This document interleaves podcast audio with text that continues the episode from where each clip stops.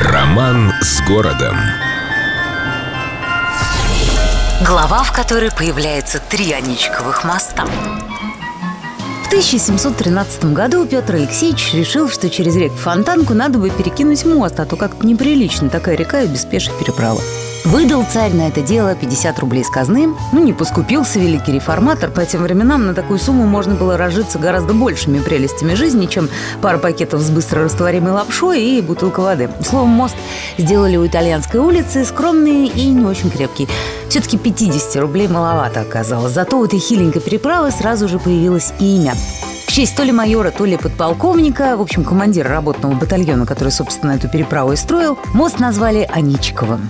Скоро этот мост обветшал, и ему на смену пришел новый Аничков – уже в створе Невского проспекта, подъемные, чтобы могли беспрепятственно проходить парусные суда, и с будкой, в которой сидел вооруженный страж порядка, не пускавший в юный Петербург всяких подозрительных личностей. Позже при Анне Иоанновне на месте этой сторожки соорудили триумфальные ворота, чтобы въезжающие дивились, ахали в общем, как следует прочувствовали, куда въезжают. Ворота украсили статуями, картинами и разными приветственными надписями. Красота, конечно, но все почему-то опять забыли про погоду, поэтому очень удивились, когда через Через некоторое время статуи развалились, картины превратились в грязные тряпки, а сама арка, словом, ее разобрали. А укрепленный мост украсили четырьмя столбами и решили, что, мол, ладно, пусть будет так, без шика.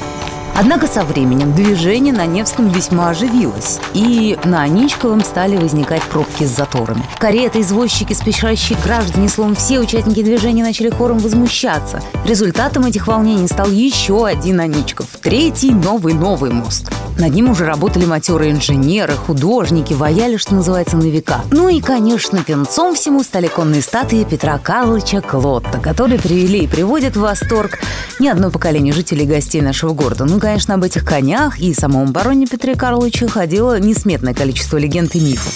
Самая пикантная история из них знающими людьми рассказывается обычно смущенным шепотом, не без иронии. Так вот, говорят, в причинном месте одного из коней большой патриот и шутник барон Клод изобразил маску Наполеона. Реставраторы, которые не так давно приводили в порядок скульптуры, пожимают плечами и вообще молчат, как партизаны. Но самым настойчивым отвечает, что, мол, знать ничего не знаем, может, это бронза так легла. С любовью к Петербургу. Эльдо радио.